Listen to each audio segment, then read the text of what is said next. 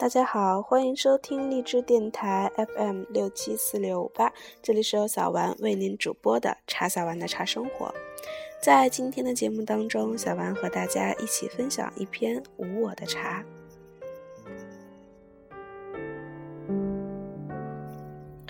平常茶非常道，作者林清玄，播者茶小丸，无我的茶。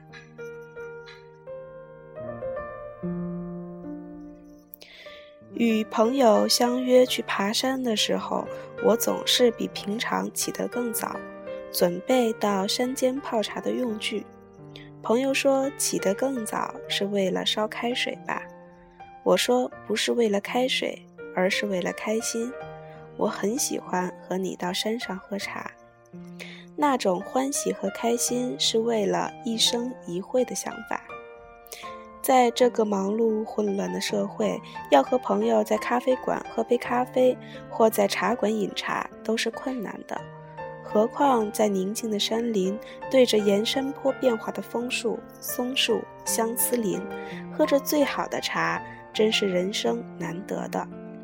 在山林里喝茶，当然不比在家里，有各种齐全的用具。所以我通常准备一大壶开水放在保温瓶里，带着一只紫砂壶、几只小杯子，还有两两三种茶叶，然后背着到山顶去喝茶。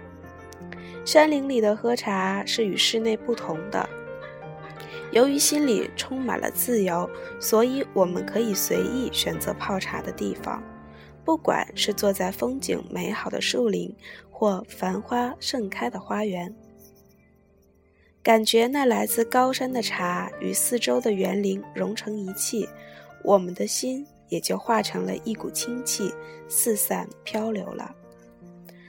那种晴朗之气的回归，使我们进入无我的境界。这使我想起一个爱茶的朋友组成的茶会。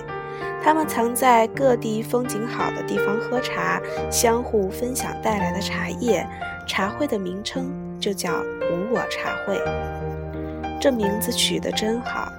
如果山林与茶都是宇宙大河流中的一叶，当我们入流亡所，也进入那宇宙的大河流，忘记自己的执着，就会呈现无我的状态。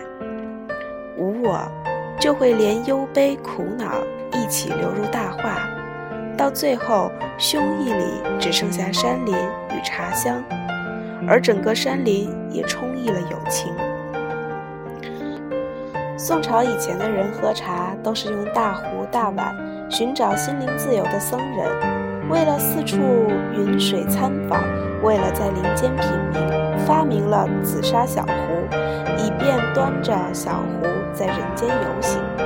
遇到志同道合的人，就坐下来喝一泡茶；或独自行走时，在山边水湄坐下来，和与树木和溪水共饮。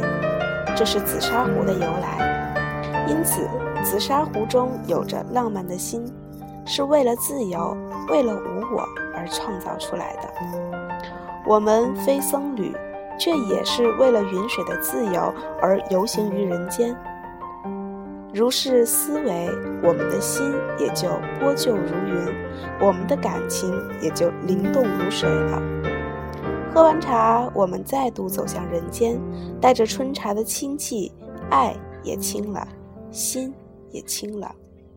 喝完茶，我们再度走入风尘，带着云水的轻松，步履也轻了，行囊也轻了。